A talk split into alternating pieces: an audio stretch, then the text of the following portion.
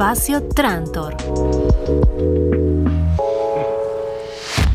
En el día de hoy decía vamos a viajar a San Rafael, Mendoza, porque estamos en comunicación con la biblioteca Francisco Peñasco y para conocer un poco más de su historia y de cómo surgió esta iniciativa vamos a hablar con Alejandro Peñasco. Alejandro, buenos días. Buenos días, buenos días a toda la audiencia y muchísimas gracias por, por esta comunicación.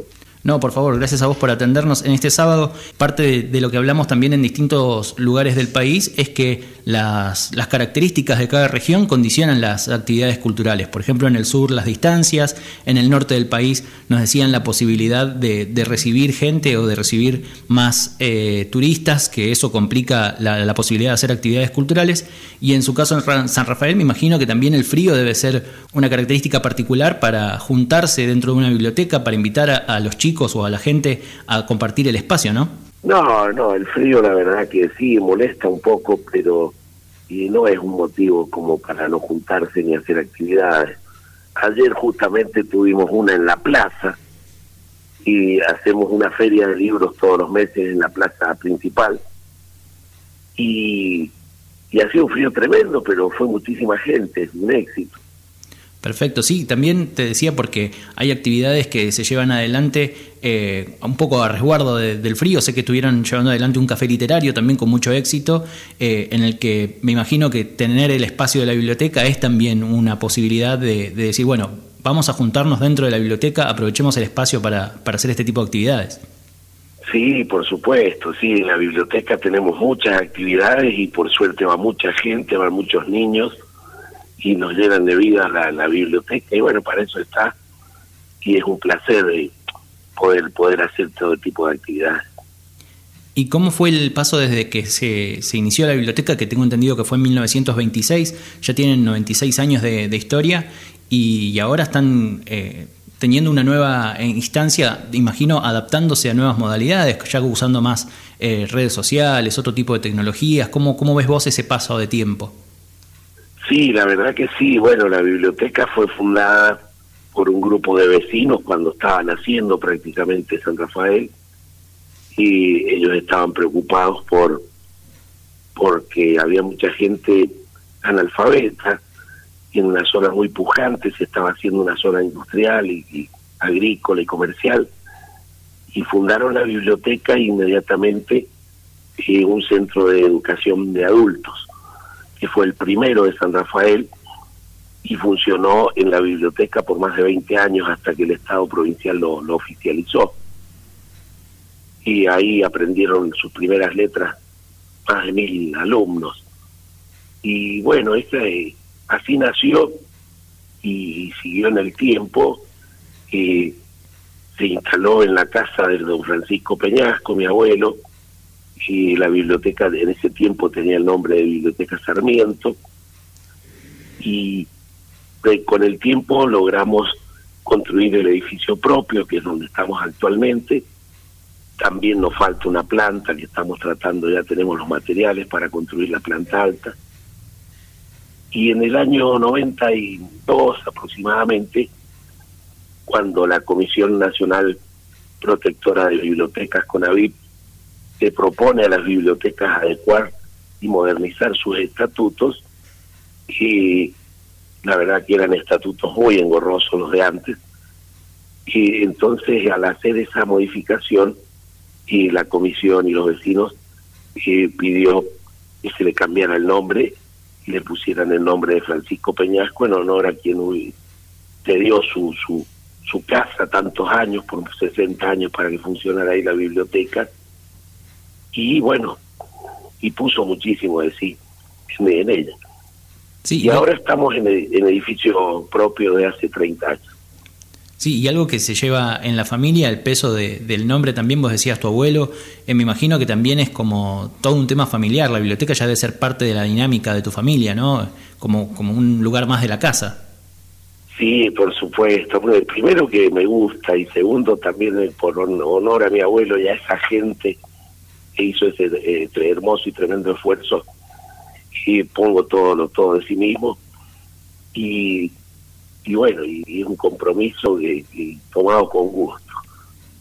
Y en particular me imagino que con esta con esta participación de la CONAVIP, este ordenar los papeles, como vos decías, también hay un, proceso de modernización. Muchas de las bibliotecas con las que hablamos nos hablan de su catálogo, la cantidad de libros que tienen, y es importante también participar de, esas actividades que se proponen, como fue hace poco la Feria del Libro, donde CONAVIP da la posibilidad de comprar nuevos ejemplares, de vincularse directamente con las editoriales. ¿Cómo manejan esa, esa dinámica?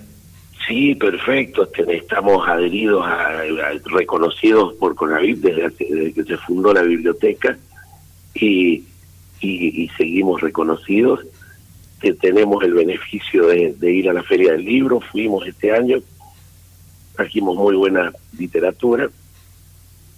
Tenemos el, el sistema DigiBP, que es un programa y para administrar la biblioteca, donde se, asientan todos los libros, se catalogan, está intercomunicado, entre otras, con, las demás bibliotecas que lo tienen y con Conavit, que brindamos todos los servicios que, que baja Conavit, que son muy interesantes, información ciudadana, donde mantenemos a, los a, a los ciudadanos que lo requieren informados en cómo hacer un montón de trámites, en hacer inscripciones. Y bueno, van mucho los jubilados a bajar el recibo de sueldo, a hacer algún pedir un turno y los asistimos gratuitamente con eso. Y, y todo lo que lo que hace Conavit permanente, que son capacitaciones, cursos, estamos siempre presentes. Y en particular, hoy en día, ¿cuánta gente está trabajando en la biblioteca? En la biblioteca somos todos voluntarios, o sea, la, biblioteca es una entidad civil sin fines de lucro que vive y se mantiene de la cuota de los socios. Nosotros tenemos alrededor de 400 socios y la cuota recién el mes pasado la hemos aumentado a 100 pesos. O sea que si haces la cuenta y cuesta mucho eh, mantenerla y manejarse. Gracias a Dios, con Conavip nos otorga un subsidio todos los años para gastos corrientes, que es una ayuda muy importante para, para pagar los servicios, para alcanza para el teléfono, el internet, la luz, el gas y el agua. Y algunas remas de papel por ahí que se sobran. Pero eh, el, el personal es voluntario, somos alrededor de 6, 7 personas que estamos permanentes y damos a, eh, aparte de, manejar toda la papelería, de atender la biblioteca, de ordenarla, y también eh, damos talleres y cursos de música, de teatro, de dibujo y de cerámica. Y hemos hecho un horno de cerámica en el patio, y va, mucha gente y empieza a iniciarse como, como ceramista aficionado.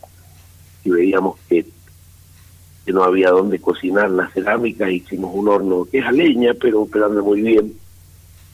También construimos en el año 2019 un invernadero en el patio y estamos con una obra lindísima con ese invernadero porque se nos sumaron los jardines maternales que dependen de la municipalidad, que son muchos en todo el departamento, y vienen las docentes con los chiquitos y hacen prácticas de, de cómo plantar y de cómo hacer las huertas familiares. Tenemos el apoyo de INTA que nos, que nos, nos da clases y nos instruye en eso.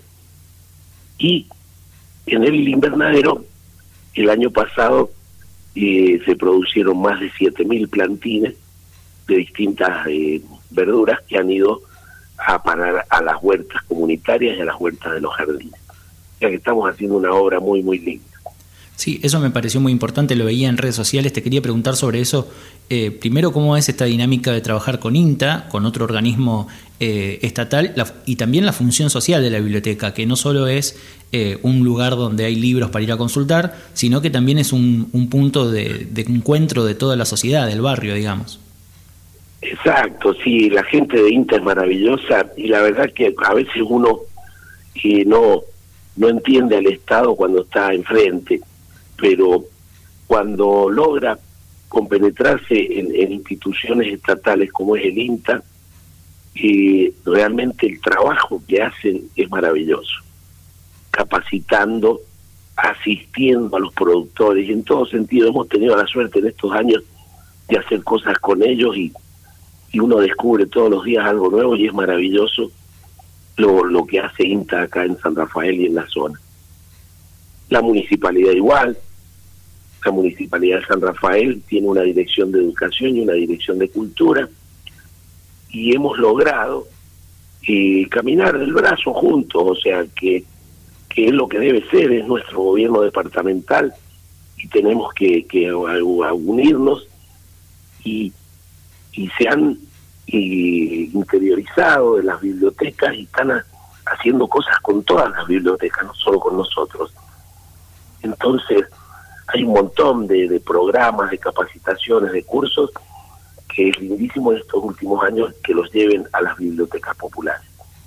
Sí, eso también es muy importante. En muchos espacios que consultamos nos dicen que quizás el vínculo municipal o provincial es a veces más difícil que conseguir un vínculo nacional, ya sea con CONAVIP o con el Instituto Nacional del Teatro. En este caso vos decís que hay un buen vínculo con, con el municipio y me imagino que eso también ayuda a que más gente conozca el espacio, que se hagan más actividades, por ejemplo, para fechas patrias y esas cosas. Por supuesto, sí, sí, la gente, eh, las bibliotecas son entidades eh, sin fines políticos, ni religiosos, ni raciales. Pero no por eso no, no pueden hacer nada con el municipio, ni con, ni con el Estado provincial o nacional. Y nosotros creemos que, que es lo correcto trabajar en conjunto en las áreas que corresponden, todo sea en pos de la, de la cultura.